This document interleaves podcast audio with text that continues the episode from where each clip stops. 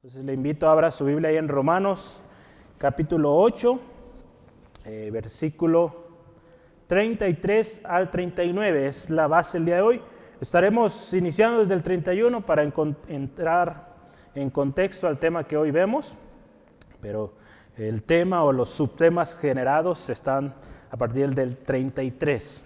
Entonces, eh, vamos a orar antes de comenzar, ahora vamos hace un momento, pero vamos orando en específico por el tema de hoy, que Dios nos hable. El tema de hoy es tres evidencias de nuestra victoria en Cristo. Vamos a estar estudiando con base en tres preguntas esenciales y que nos dan una evidencia o una confirmación de que Dios nos ha dado la victoria a través del Señor Jesucristo. Entonces hoy yo le quiero hablar de esas tres preguntas, tres evidencias de nuestra victoria en Cristo. Padre amoroso, te damos gracias por esta tarde. Creemos que tu palabra, Señor, es viva, eficaz, Dios. Señor, esa palabra inspirada tuvo el soplo de tu Espíritu Santo al ser mostrada a aquellos hombres que escribieron este precioso libro. Gracias, Señor, porque hay vida en este libro precioso que es tu palabra. Y sabemos que esa vida, Señor, Está en nosotros también, Señor, que la escudriñamos, la disfrutamos, nos deleitamos en ella, Señor. Gracias, Dios, por cada corazón el día de hoy, aquellos que escucharán después, porque tú tienes un propósito, Señor, y de acuerdo al corazón tú sigues hablando, Dios. Gracias por ello. Señor, ayúdanos a entender el mensaje que tu Espíritu Santo quiso transmitir a Pablo en estos tiempos, Señor. Señor, en aquel tiempo fue para los romanos, hoy es para nosotros, Dios. Gracias por tu palabra, que sigue siendo consejo vivo y eficaz para todo aquel que está en Cristo. Te alabamos, Señor. Señor, que tu Espíritu Santo guíe cada enunciado que hoy sale de mi boca, Señor, para ministrar tu palabra. Gracias por los corazones que reciben. Señor, tierra fértil, Señor, que da fruto y fruto en abundancia. En el nombre de Jesús. Amén y amén. Gloria al Señor. Tres evidencias de nuestra victoria en Cristo Jesús. Eh, la semana pasada, ¿verdad qué precioso tema? Veíamos, estudiamos hoy. Eh, seguimos o conectamos estas líneas desde el versículo 31 al 32. De hecho, vámonos leyendo juntos Romanos 8, 31 al 32. Dice la palabra así, ¿qué pues diremos a esto? Si Dios es por nosotros, ¿quién contra nosotros? El que no escatimonia a su propio Hijo, sino que lo entregó por todos nosotros. ¿Cómo no nos dará también con Él todas las cosas? Si Dios con nosotros, ¿quién contra nosotros? Este pasaje se ha utilizado mucho, muy usado pero qué importante que lo tengamos claro en nuestro diario vivir, porque a veces sí, Dios conmigo, pero a la hora de la situación, pues a veces tambaleamos y esa confianza, pues a veces se ve afectada. Entonces, en este pasaje 31 y 32 de Romanos 8, vemos que Dios está de nuestro lado. Veamos esto, imaginémonos y conforme vamos avanzando el estudio del día de hoy, imaginemos lo siguiente, como un tribunal donde la parte defensora que intercede por nosotros es Jesucristo. Delante del Padre, Jesucristo, nuestro intercesor. El juez supremo, Dios, que está de nuestro lado. Qué precioso. Como inicia este pasaje, Dios con nosotros. Qué precioso, hermano, hermana, que el juez supremo está de nuestro lado. Y el acusador, ya que sabemos quién es, ¿verdad? El enemigo, Satanás, acusando día y noche a los santos, dice ahí en Apocalipsis, vamos a ver más adelantito. Entonces, imagínense este caso, y, yo creo que cuando el Espíritu Santo guió aquí a Pablo, estaban considerando esto de, un tribunal, porque está hablando de varios aspectos utilizados en este tipo de escenarios. En el versículo 31, si usted se fija ahí esta pregunta, ¿verdad? Si Dios es por nosotros, ¿quién contra nosotros? Hoy usted va a aprender algo nuevo y yo se lo quiero compartir. Cuando yo estaba estudiando este tema me, recordó eh, mis años de, de, ingeniería cuando estuve estudiando. Entonces tome nota de esto. Lo que viene ahí es una cosa que nosotros llamamos en la lógica como silogismo o condicional. No sé si alguien ha escuchado estas cosas, pero en la, en la ciencia o todo lo que usted o yo usamos en la tecnología de hoy son puras operaciones, al final de cuentas, lógicas, un sí o no. Entonces aquí hay un silogismo, una condicional que dice, si esto, entonces hay una consecuencia. Entonces, aquí cuál es eh, la primera sentencia? Es, si Dios con nosotros, ahí hay un sí, si Dios con nosotros, entonces nadie contra nosotros, nadie nos puede hacer frente, amén. Entonces, esta parte muy importante que entendamos, en la misma palabra los enunciados que se utilizaron tenían una lógica también. Si se le hace una comprobación lógica, vamos a encontrar algo pues efectivo, hay un enunciado válido. También hay preguntas retóricas. ¿Se acuerda que estábamos viendo cuál era una pregunta retórica? Las preguntas retóricas son preguntas que son obvias al final de cuentas. Cuando alguien la hace, sabemos que quien la está escuchando, pues ya sabe la respuesta. El objetivo de una pregunta retórica es eh, reforzar un conocimiento, reforzar aquello que se quiere eh, enseñar. En este caso, se quiere reforzar el tema de que Dios está de nuestro lado que Dios con nosotros, entonces ¿quién contra nosotros? Entonces, eh, veíamos el domingo pasado, recuerda usted, ¿verdad? En Egeo 2, versículo 1 al 9. Si el Dios Todopoderoso o el Dios de los ejércitos ha dicho, se va a cumplir. Hablamos de la gloria postrera mayor que la primera. Entonces, si Dios lo ha dicho, si el que está de nuestro lado lo ha dicho, lo va a cumplir. Entonces tenemos que tener esa firme convicción muchas veces podemos decir, pues esto suena redundante, se supone que todos deberíamos confiar en Dios. Y efectivamente se supone que deberíamos confiar en Dios en cualquier situación, cualquier circunstancia que vivamos. Pero a veces eh, nuestro corazón, nuestra carne desfallece y es por eso que el apóstol Pablo aquí, guiado por el Espíritu Santo, hoy también a nosotros nos anima a permanecer con esa confianza. Amén. La mayor y mejor muestra de nuestra confianza debe ser, debe ser esto que veíamos ahí en el versículo 32 eh, de nuestro texto. La mayor, y muestra, la mayor y mejor muestra de que Dios está a nuestro lado es al haber dado a su único Hijo por nosotros.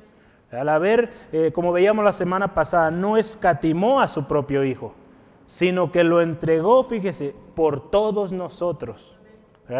Véase esto, por todos no solamente por un grupo privilegiado, un grupo de personas, no, por todos. Lo hizo por todos, no importando condición o no importando también la respuesta que tendría el Señor Jesucristo al venir a esta tierra. Él estuvo dispuesto a amar a todos, no importando una raza, un origen, un estatus social. Él vino y dio su vida por todos. Esa es la confianza que tenemos, hermano, hermana, y esta es la muestra de que Dios está con nosotros. Tenemos seguridad en Dios. Si amamos a Dios, si vivimos en comunión con Él, todo coopera para bien. Esto lo veíamos en el, versículo, ¿cuál era ese versículo? Que todo coopera bien a los que aman a Dios. ¿Cuál es? A ver si se acuerdan. ¿Qué texto nos habla ahí? el versículo 28, A los que aman a Dios todas las cosas cooperan para bien, Versículo 28, eh, ¿verdad? Y sabemos que a los que aman a Dios todas las cosas les ayudan a bien. Esto es, a los que conforme a su propósito son llamados. A los que aman a Dios. Aquí está una clave, aman a Dios, están en comunión con Él, todo va a cooperar para bien. Si no están en comunión con Dios, pues ahí hay un problema y la clave aquí es esta, ¿no? Estar en comunión con Dios. Entonces, hoy vamos a ver. Bueno, la semana pasada terminábamos esto, nos dará todas las cosas, ¿verdad? Que es una gran promesa que Dios nos ha dado. Si amamos a Dios y confiamos en Él, en su propósito que Él tiene para nosotros, todo coopera para bien. Y cuando oramos al Padre hace unas semanas veíamos también, guiados por el Espíritu, vamos a recibir respuesta. Entonces es una promesa especial que el Señor nos da. El día de hoy tres preguntas o tres evidencias de nuestra victoria en Cristo. Van a ser tres subtemas que estaremos estudiando. Trataré de, optimizar el tiempo, vamos bien, porque sí es, es buen contenido lo que traigo hoy. Primera pregunta es, ¿quién nos acusará? Es la primera sección que vamos a ver. Para que usted recuerde, la segunda será, ¿quién nos condenará? Y la tercera pregunta, ¿quién nos podrá separar del amor de Cristo? Vamos a estar analizando esas tres preguntas el día de hoy. Entonces toma nota y comenzamos con la primera parte. ¿Quién nos acusará? Es una pregunta muy importante. ¿Quién? Vamos a partir del hecho de que Dios está con nosotros. Vamos empezando desde ahí. Ya veíamos hace rato, Dios está con nosotros.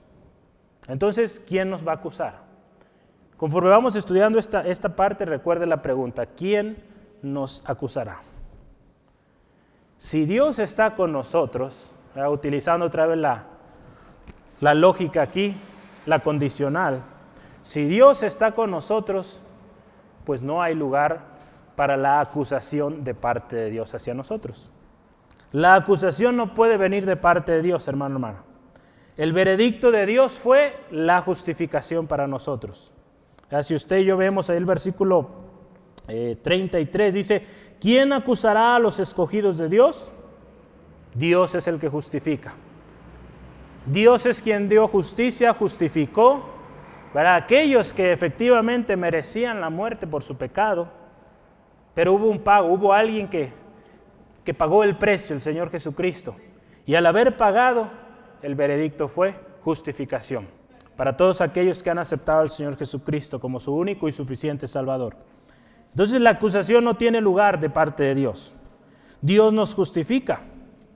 A través de su justificación tenemos paz para con Dios. Romanos capítulo 5, versículo 1, lo veíamos hace ya algunos meses, dice, justificados pues por la fe, tenemos paz para con Dios por medio de nuestro Señor Jesucristo. Por medio de la obra del Señor Jesús fuimos justificados y hoy usted y yo tenemos entrada, libre acceso a la misma presencia de Dios. Eso es algo especial. Entonces Dios no nos acusa. Dios nos justifica.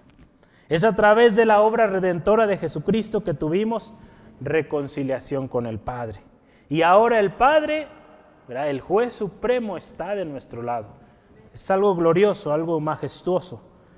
Si lo vemos con el ejemplo que veíamos hace rato, ante un tribunal, ya no hay cargos en su contra. Ya no hay cargos, hermano, hermano. Todo decreto, que había en contra de nosotros hay en Romanos 6:23, ¿verdad? Que dice la paga del pecado es muerte, ¿verdad? Todo castigo que merecíamos, ¿verdad? Fue anulado, ¿verdad? Todo decreto fue anulado en la cruz del Calvario. Ya dice la palabra de Dios que el acta de decretos que estaban con nosotros, en contra de nosotros, perdón, fue anulada. Yo quiero que me acompañe ya a Colosenses capítulo 2. Colosenses capítulo 2 versículo 13 y 15. Estamos hablando de la acusación y estamos comprobando que efectivamente la acusación no puede venir de Dios. Colosenses 2, versículo 13 al 15. Y vosotros, fíjese, estando muertos en pecados y en la incircuncisión, incircuncisión de vuestra carne, os dio vida juntamente con Él, perdonándonos todos los pecados fíjese, anulando el acta de decretos que había contra nosotros, que nos era contraria, quitando de en medio y clavándola en la cruz. Y despojando a los principados y a las potestades, los exhibió públicamente, triunfantes sobre ellos en la cruz. Toda acta de decretos que había en contra de nosotros fue anulada por medio de la obra del Señor Jesús. En la cruz del Calvario, todo decreto en contra de nosotros fue clavado, anulado por completo ahí. Entonces, partiendo, hermano, hermana, del hecho de que Dios está de nuestro lado, la conclusión es la acusación no viene de parte de Dios. Entonces, ¿quién es el que nos acusa? ¿Quién nos está acusando? La palabra de Dios nos da ahí indicios y nos explica quién es el que nos está acusando día y noche. Yo quiero también esta pregunta, la de quién nos acusará, eh, en la Biblia o en la versión de Message en inglés dice, ¿quién se atrevería a meterse con Dios? a meterse con el veredicto que Dios ha dado. ¿Quién se atrevería? La palabra de Dios, vamos a ir a ver ahí a Apocalipsis capítulo 12. ¿Quién se atreve? Apocalipsis capítulo 12, versículo 9 y 10. La palabra de Dios dice lo siguiente. Escuche y usted va a, va a leer ahí quién es el que acusa. Y fue lanzado fuera el dragón, la serpiente antigua, que se llama Diablo y Satanás el cual, fíjese, engaña al mundo entero. Fue arrojado a la tierra y sus ángeles fueron arrojados con él. Entonces oí una gran voz en el cielo que decía, ahora ha venido la salvación, el poder y el reino de nuestro Dios y la autoridad de su Cristo, porque ha sido lanzado fuera el acusador de nuestros hermanos, el que los acusaba delante de nuestro Dios día y noche. Entonces, ¿quién es el que acusa? ¿Quién es el que acusa? El diablo, Satanás, ¿verdad? Sí es, hermano, hermana. La palabra de Dios ahí en Juan 8:44 nos dice que Satanás ha sido engañador, mentiroso desde el principio. Hermano, hermana, es su naturaleza. El diablo va a buscar la manera de que usted, yo creamos la mentira. Porque el día que usted cree todas esas acusaciones o empieza a dar cabida en su vida, en su, en su, persona, empieza a dar lugar a la duda o a las eh, acusaciones que el enemigo le está dando, usted va a empezar a decaer, a dejar de creer en lo que Dios hizo, en la justificación que Cristo Jesús vino a traer a nuestras vidas. La palabra de Dios también ahí en primera de Pedro 5.8 nos dice que Satanás anda como león rugiente buscando a quien devorar. Primera de Pedro, capítulo 5, versículo 8. Así es, hermano, hermano. Nuestro enemigo, el diablo, anda como león rugiente. Entonces está buscando la manera y no se va a cansar, ¿verdad? Constante, constante. El enemigo puede ser tan paciente, hermano, hermana, como no se lo imagina. Podrá esperar años, años, para encontrar el momento en el que usted flaquee, para introducir una mentira, la que usted la crea y que a partir de ahí se desencadena algo tremendo en usted. Entonces es por eso que tenemos que estar constantes, constantes en el Señor, creyendo firmemente que Cristo Jesús, a través de la obra de Cristo Jesús, somos justificados y no hay acusación de parte de Dios. Satanás, hermano, hermana, no va a parar de acusarnos. Si usted se fija en Apocalipsis capítulo 12, dice, acusaba a los santos día y noche. Día y noche, no va a descansar, no tiene vacaciones. Satanás no va a parar de acusar y recordar nuestro pecado. Usted quizá lo ha visto o lo ha vivido. Cosas que quizá usted hizo en el pasado, yo hice en el pasado. Va a tratar de recordarle, recordarle. Y le va a decir, no eres digno, eres impuro, aun cuando usted ya está en Cristo. Todas las cosas son hechas nuevas, verá que hemos creído en esto. Va a querer venir con esas ideas, hermano, hermana. Pero usted y yo que hemos aceptado al Señor Jesucristo, que nos hemos arrepentido, que hemos pedido perdón por aquello, ya no debemos recordar más ello, porque el Señor nos ha justificado. Pero Satanás buscará la manera de recordarlo y hacer o hacernos la vida imposible. Satanás, hermano, hermana, sabe que si dudamos, ha ganado terreno en nosotros. El que duda, dice la palabra de Dios, es arrastrado y movido de un lugar a otro. Él sabe que si logra mover a alguien o hace dudar a alguien, ya ganó muchísimo ahí. ¿Verdad? Ahí en Santiago 1.6 usted puede ver del que duda. Ahí está hablando del texto del que pidamos con fe. Pero también pone ahí el que duda. Es semejante al que es movido ¿verdad? por las aguas, ¿verdad? como las aguas del mar, que van de un lado a otro. Entonces, si hay duda en nuestro corazón, muy fácil vamos a ser movidos. Es por eso que hoy usted y yo podemos ver tanta gente y últimamente, eh, pues ahora con las redes sociales y todo lo que tenemos a nuestra disposición de información, nos damos cuenta de cómo hombres o ministerios, personas respetadas, ¿verdad? que en algún momento pues fueron usados por el Señor, pero hubo áreas en su vida que no cuidaron, que, que al final de cuentas ellos quizás sí de hecho sí sabían muchos de ellos esa situación, no la atendieron, no pidieron perdón a Dios o no buscaron ayuda y hoy esas personas están públicamente diciendo que se aparten de la fe. Ah, qué tremendo, ¿verdad? El enemigo sembró una duda ahí quizá por muchos años, muchos de ellos por años, aparentaron en sus ministerios trabajando, pero en algún momento esa duda surgió y se hizo algo tan grande que hoy pues muchos se están alejando de la fe. Y qué tremendo hermano, hermana, Satanás ahí está. Y si nosotros damos lugar a esa duda, en algún momento, tarde o temprano, vamos a ser movidos. Que no nos pase esto, hermano, hermana. Concluimos que Dios está de nuestro lado y somos sus escogidos. Dice ahí, ¿verdad? ¿Quién? Fíjese, vamos a leerlo una vez más, versículo 33 de nuestro texto, Romanos 8. ¿Quién acusará a los escogidos de Dios? Dios es el que justifica. Entonces, partiendo de que Dios está de nuestro lado y que somos escogidos, no hay lugar para la acusación de parte de Dios. Cristo lo hizo posible. Somos justificados por la fe en Cristo Jesús. Hermano, hermana, el caso está ganado. Amén. Está ganado con Cristo. Si usted es de Cristo, si usted ha creído en Jesucristo, el caso está ganado. No hay duda y no debe haber lugar para la, para la duda. Y algo especial, usted lo acaba de leer con sus propios ojos. La parte acusadora perdió. Perdió y será lanzada al lago de fuego. Qué glorioso nuestro Dios. Somos, eh, somos una familia, ¿verdad? O, somos un, pueblo privilegiado que sabemos que nuestra victoria está segura. Va a haber dificultad, muchas aflicciones, lo veremos en un momento, pero la victoria está segura. Amén. Entonces Dios no nos acusa, el enemigo sí. Y va a buscar la manera de hacernos desfallecer. Vamos adelante, segundo subtema, ¿quién nos condenará? Una pregunta más, ¿quién nos condenará? Recuerden, estamos viendo tres evidencias. La primera fue, ¿quién nos va a acusar? Satanás, porque Dios nos justifica. Ahora, ¿quién nos va a condenar? ¿O quién nos condenará? ¿Quién puede acaso condenarnos? Fíjese, en la Biblia también está, me gusta esta versión, a veces tiene ahí unas eh, adaptaciones o, para clarificar más un, un enunciado.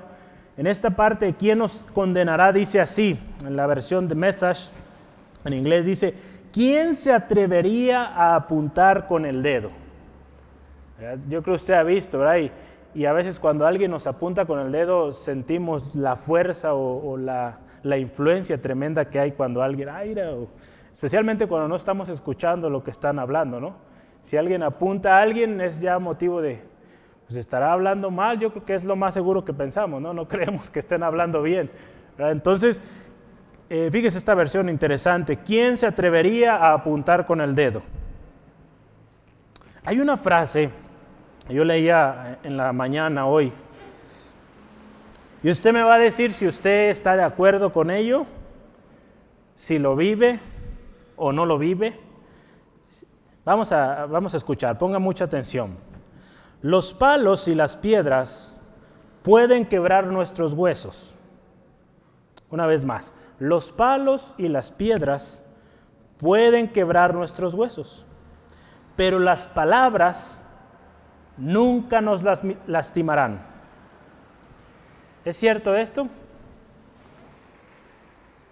¿Es una realidad en nuestras vidas? Quisiéramos que fuera realidad, ¿no? Que sí, efectivamente, un palo, una piedra, un golpe, pues sí, va a quebrar nuestros huesos, nos va a lastimar. Y quisiéramos que las palabras no nos lastimaran, pero resulta totalmente en esta parte o en esta última parte lo contrario. Las palabras muchas veces lastiman más que un golpe.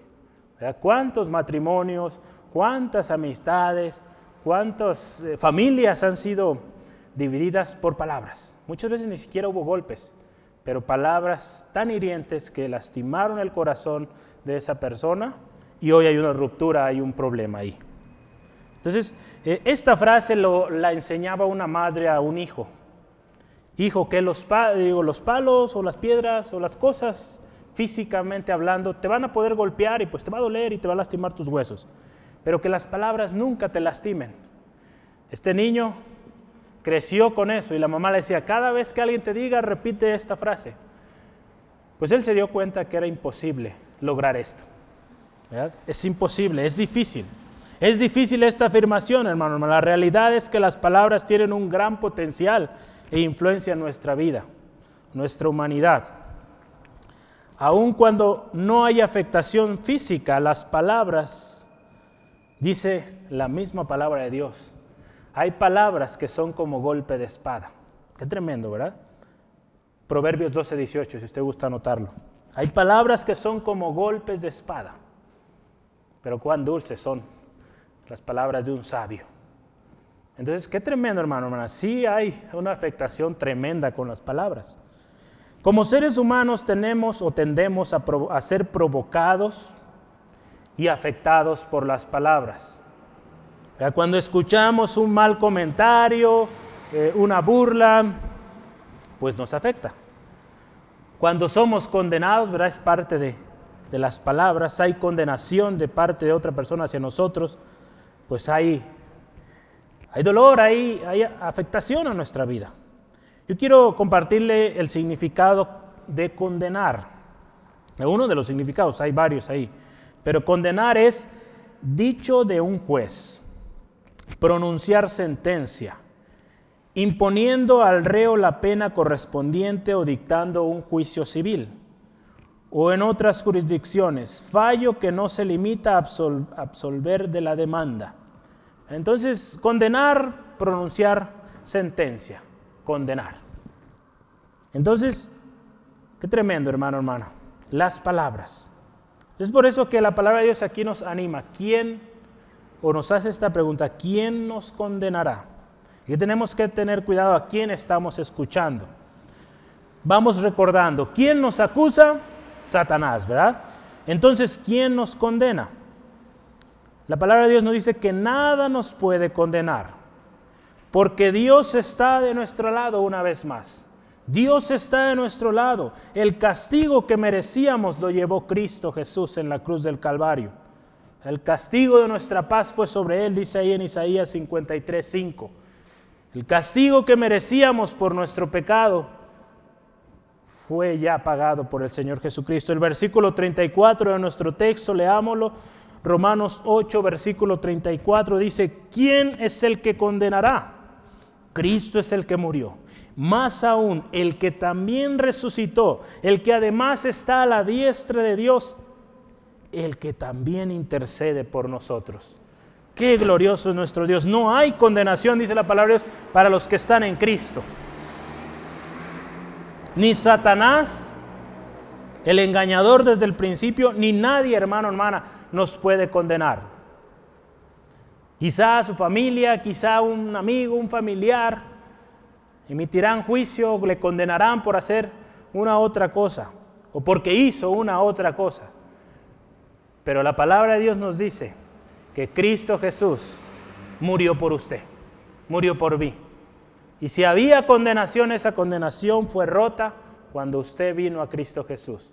Si había condenación de muerte, muerte eterna para su vida, fue anulada, fue anulado por la obra del Señor Jesucristo, cuando usted vino y aceptó los beneficios de la obra del Señor Jesucristo. Hermano, hermano, nada ni nadie nos puede condenar. Si nosotros aceptamos la condenación que viene a nuestra mente, nos alejamos de Dios, porque vemos que va a ser imposible cuando usted acepta la mentira que ha puesto el enemigo acusándole día y noche, creyendo esa condenación que hay para usted por haber fallado, haber hecho tal o, o cual cosa, nos alejamos de Dios porque empezamos a creer esas mentiras. Empezamos a creer esas mentiras y empezamos a aceptar en algún punto ese destino de que ya no hay lucha. Es por eso, hermano, hermana, que tenemos que tener claro esto, que no hay condenación para los que están en Cristo. Hay un peligro si aceptamos la acusación y la condenación. ¿Y cuál es ese peligro? Pues que nos alejamos de la gracia de Dios, nos alejamos del regalo precioso que el Señor Jesucristo vino a traer a nuestras vidas. Pero hermano, hermana, si usted y yo vivimos en confianza o con confianza, esta firme confianza de que Dios está de nuestro lado, como lo hemos venido viendo, y que Cristo Jesús lo hizo posible con su sacrificio, Vamos a ver en este texto que usted y yo estamos viendo hoy, de versículo 34, tres cosas o tres razones por las cuales usted puede irse seguro.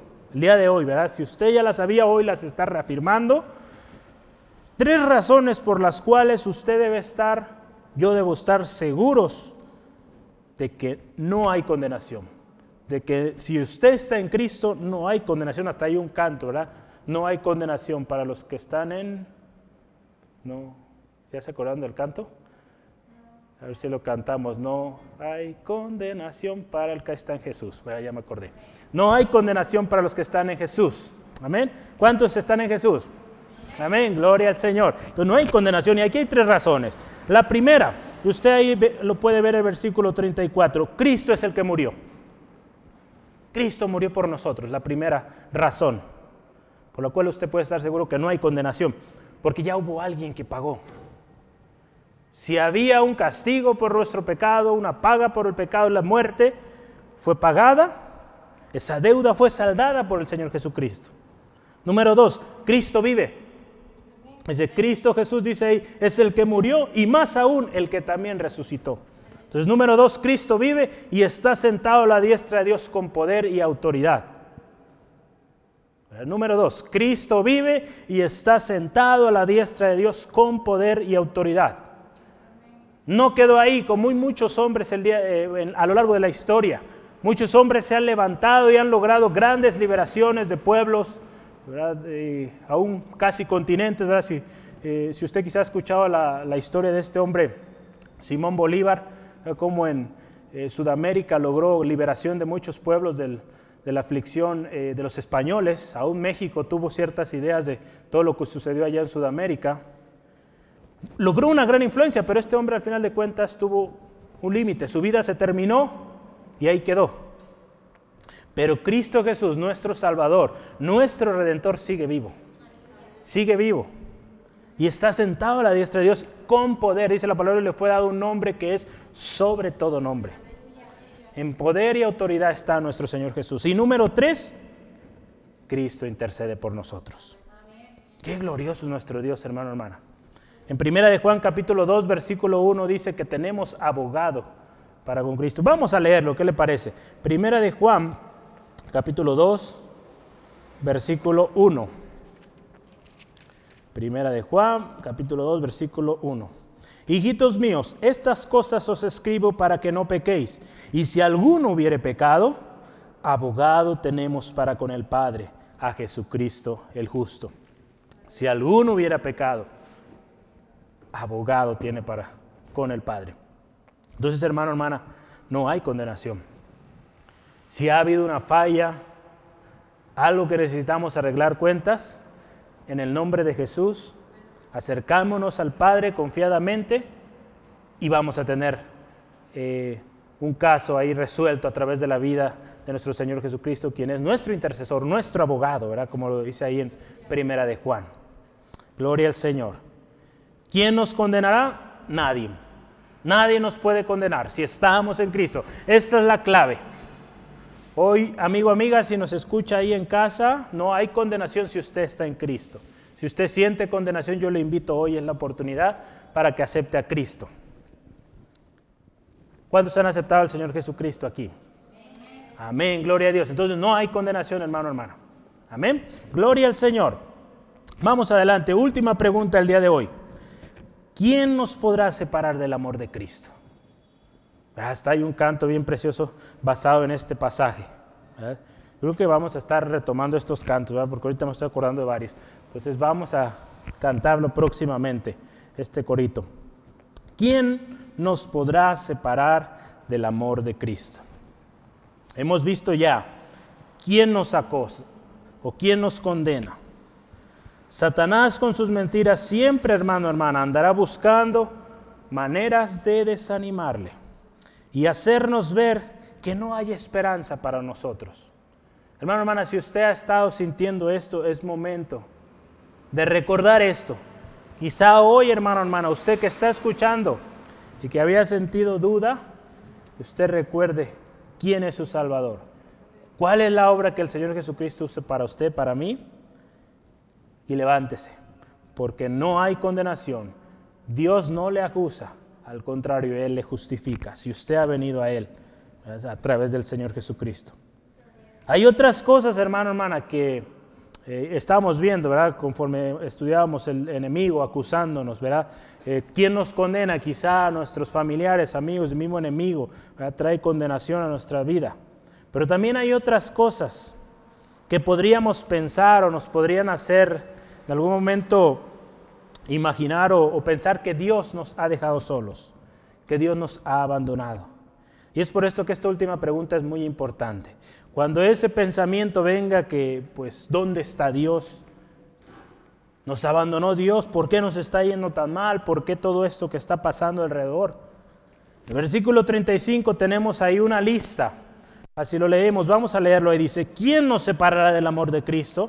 Tribulación, o angustia, o persecución, o hambre, o desnudez, o peligro, o espada.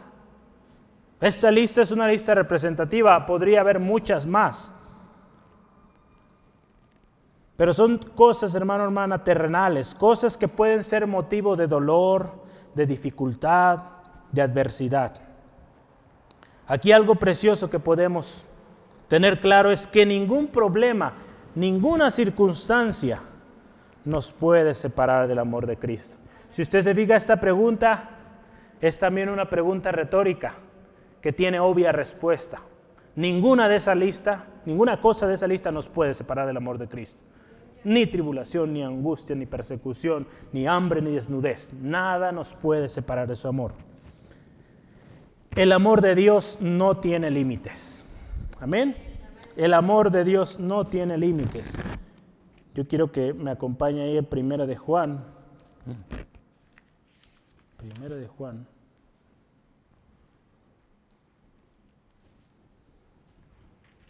Creo que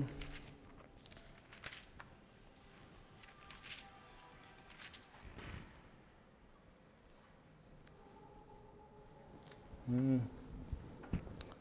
Primera de Juan 1, 3, ¿será? Porque yo aquí nomás anoté Primera de Juan 3, pero no creo que sea todo el capítulo. A ver.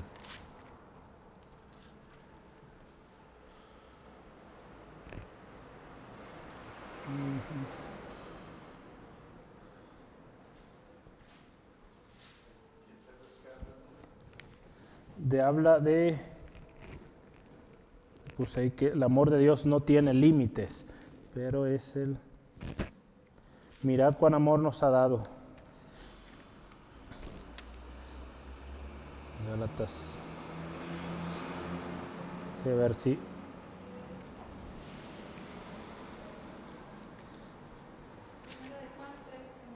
Ah, primera de Juan 3.1. Mire, me faltaba dos puntitos y un 1. primera de Juan 3.1. A veces ahí mis dedos no escriben lo que estoy pensando. Entonces ahí esos dedos de repente hay que educarlos, ¿verdad? Gracias, hermana. Dice, vamos a leerlo. Primera de Juan, capítulo 3, versículo 1.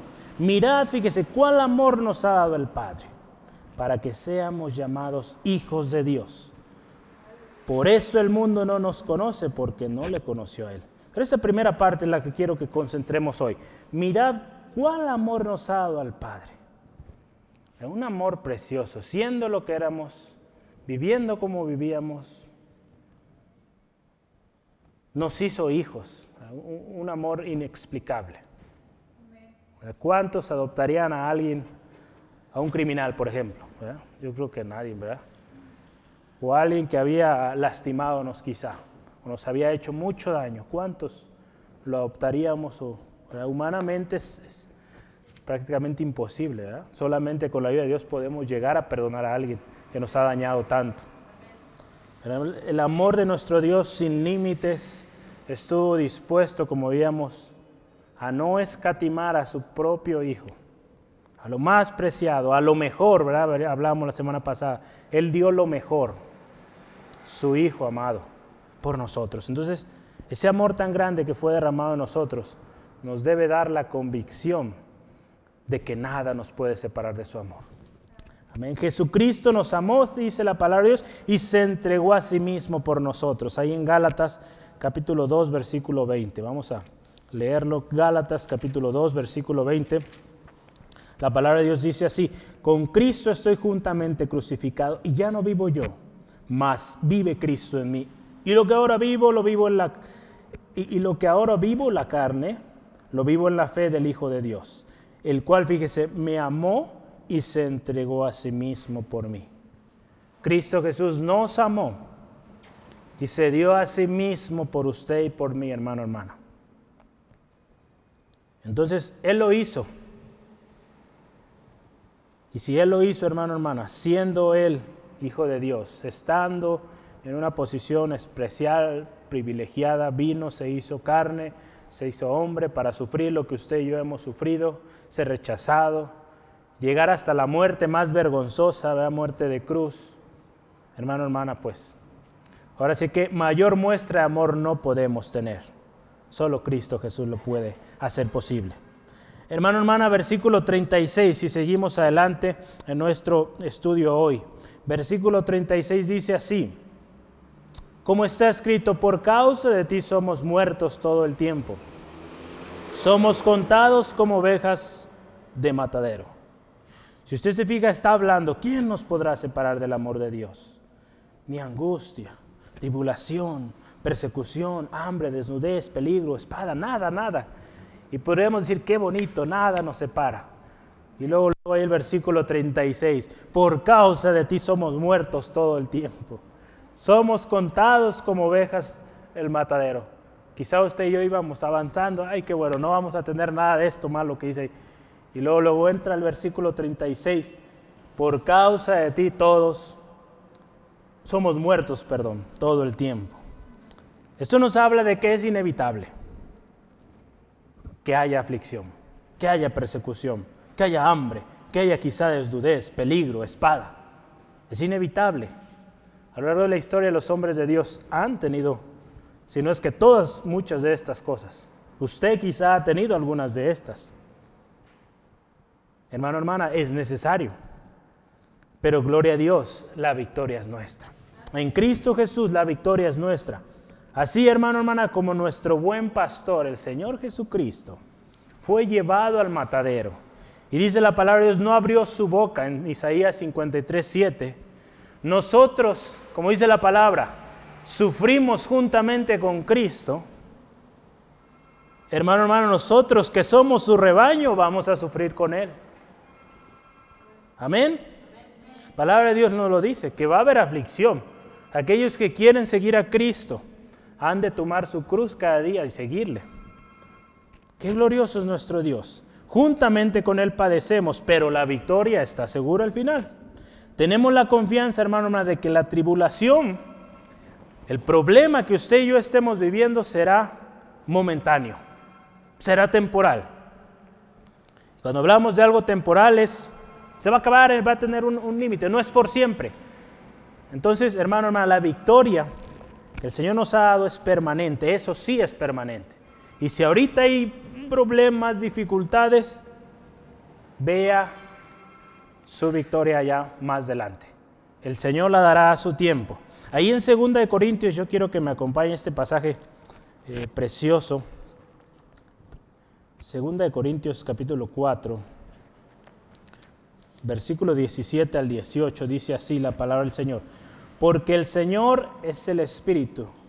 Ay, segundo, cuatro, no, estaba leyendo el 3. 4, 17 al 18, ¿verdad? Sí. Porque esta leve tribulación momentánea produce, fíjese, en nosotros un cada vez más excelente y eterno peso de gloria. No mirando las cosas que se ven, sino las que no se ven. Esta es la fe.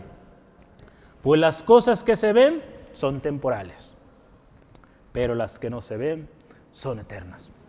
Este cuerpo, hermano, hermana, que usted y yo tenemos, es temporal. Conforme el paso del tiempo, las enfermedades, el desgaste, se va a acabar.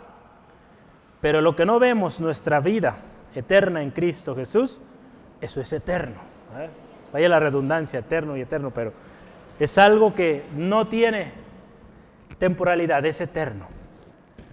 Entonces, créame hermano, hermana, crea mi hermano, mi hermana, que si está pasando por una situación difícil, una persecución, un problema, angustia, no sé si hambre, eso es momentáneo. Y no le puede separar del amor de Cristo. El amor de Cristo persiste. Al contrario, eso va a producir, dice la palabra, un eterno o un peso de gloria, ¿verdad? Mayor bendición para usted. Qué precioso, versículo 37. Antes, en todas estas cosas somos más que vencedores en Cristo. Más que vencedores en Cristo, aleluya, por medio de aquel que nos amó. Su victoria, mi victoria es en Cristo, el que nos amó y del que no podemos, ahora sí que no podemos perder su amor. Nuestra victoria está en Cristo y ninguna de estas cosas temporales o pasajeras nos podrán apartar de su amor. Cristo nos amó y dio su vida por nosotros. De tal manera amó Dios al mundo que dio a su Hijo unigénito. Juan 3:16. Él vino a dar su vida en rescate de muchos. Mateo 20:28. Hermano, hermana, somos más que vencedores en Cristo, recuérdelo. Esa próxima vez que usted eh, sienta estos eh, pensamientos o vengan a su mente estas cosas, de acusación, condenación. Recuerde quién es usted en Cristo. Más que vencedor en Cristo. Recuerde la clave en Cristo. Más que vencedor somos en Cristo. Si estamos en Cristo hay victoria. Si no, pues condenación, acusación, mentiras, caer, caer y, y caer, ¿no? Entonces, una seguridad inconmovible es la que tenemos. Muchas veces sentimos, hermano, hermana, que Podremos sentir, o el enemigo pondrá estos pensamientos, o nuestra misma carne ante, eh, ante el sufrimiento, podremos sentir que Dios nos ha abandonado en esa situación. Esos momentos difíciles son en los que debemos creer aún más en su palabra, en los cuales usted y yo debemos afirmarnos, afianzarnos aún más en la promesa de Dios. Porque ahí es donde, hermano, hermano, usted va a ver la mano de Dios moverse en su vida. Amén. Esos momentos difíciles es para creer en su palabra y no escuchar esos pensamientos o nuestros sentimientos. Muchas veces somos movidos por lo que sentimos. Hermano, la vida en Cristo es una vida de fe, de confianza en Dios. Tenemos que estar seguros de que ninguna cosa nos separará del amor de Dios mostrado a través del Señor Jesucristo. Si Jesucristo, hermano, hermana, es nuestro Señor, nada ni nadie nos puede separar de su amor. Esa lista que usted y yo veíamos de obstáculos, adversidades, resulta nula o resulta imposible que nos puedan alejar porque nuestra confianza está en Jesucristo nuestro Señor. Y qué precioso, lo dice como lo veíamos el domingo pasado, lo dice Jehová de los ejércitos. Si Él dijo que usted es justificado, usted es justificado, justificada. Amén, amén. Yo quiero leerle este pasaje en, en Romanos 8, 38 y 39. Voy a tratar de hacer una traducción mm, aquí en vivo, a ver si me sale. De, de este pasaje dice que ninguna de estas adversidades podrá ah, debilitarnos porque Jesucristo nos ama. Estoy siendo, leyendo en la versión de Message, Romanos 8, 38 y 39. Usted me puede seguir ahí eh, en su versión. Ninguna de estas cosas nos podrán afectar o nos podrán debilitar porque Jesús nos ama. Estoy absolutamente convencido de que nada, nada, vivo o muerto, angelical o demoníaco, hoy o mañana, alto o bajo, pensable o impensable. Absolutamente nada se puede interponer entre Dios o el amor de Dios y nosotros, porque Cristo Jesús, nuestro Maestro, nos ha salvado. Amén. Qué glorioso es nuestro Dios. Qué glorioso es nuestro Dios. Nada ni nadie se puede interponer en ese gran amor o con ese gran amor que el Señor nos ha dado, hermano, hermano. Yo quiero concluir con eh, este pensamiento. Dios está de nuestro lado, hermano, hermana, y Él nos justifica. El veredicto final está a nuestro favor. Recuerde, si estamos en Cristo, si permanecemos en Él si padecemos junto con Él. Si hemos recibido a Cristo Jesús como nuestro Señor y suficiente Salvador y vivimos en comunión con Él, no hay nada ni nadie que nos pueda acusar, condenar o separar de su amor. Somos escogidos de Dios, por tanto tenemos su protección y tenemos la victoria asegurada al final si seguimos de su lado. Usted ha leído la Biblia de Génesis y Apocalipsis y ve usted hay victoria al final. Hay victoria al final. Esa es nuestra confianza. Recordemos las tres razones de nuestra confianza. De que no habrá condenación si estamos en Cristo. Esas tres razones fueron, Cristo murió por nosotros. Cristo vive y está sentado a la diestra de Dios en poder y en autoridad. Y número tres, Cristo Jesús intercede por nosotros. O sea, nuestro abogado. Mejor abogado no podremos tener. Aquí en la tierra es muy costoso tener un buen abogado. Gracias a Dios, el abogado que usted tenemos, usted y yo tenemos, es el mejor abogado del mundo y de todo el universo. Y fue algo por gracia. Lo recibimos por gracia. No tuvimos que pagar nada, solamente aceptarle. Finalmente, hermano, hermana, nada nos puede separar una vez más de su amor que está confirmado a través del Señor Jesucristo. Amén. ¿Qué le parece si oramos, verdad? dando gracias primeramente a Dios por ese gran amor que hemos recibido del Señor. Padre, te damos gracias en esta tarde. Reconocemos, Señor, que solamente de ti viene todo buena dádiva, todo don perfecto, Dios. Gracias, Dios, por esa preciosa dádiva que nos otorgaste al darnos salvación. No importando condición, no importando, Señor, las veces que fallaríamos, las veces, Señor, que en algún momento quizás negaríamos. Señor, aún cuando eh, el apóstol Pedro, Señor, te negó tres veces, Señor. Señor, tú le perdonaste, le diste un ministerio precioso, Señor, que hoy sigue siendo bendición sus cartas a nosotros. Gracias Dios por ese amor, Señor, que no importando el trasfondo, el origen, aspecto, maneras de pensar, Señor, maneras de actuar, Tú nos amaste, Señor, con un amor inexplicable. Gracias Dios. Gracias Señor Jesucristo. Gracias Señor Jesucristo por haber tomado el castigo por nuestra paz. Gracias Señor Jesús porque a través de tu obra redentora, a través de tu muerte y muerte de cruz, el castigo que nosotros merecíamos, tú lo llevaste y fuiste la paga completa para nuestra redención y reconciliación con el Padre. Gracias Señor Jesús por ese amor incondicional. Señor, en esta tarde te rogamos Señor que nos ayudes.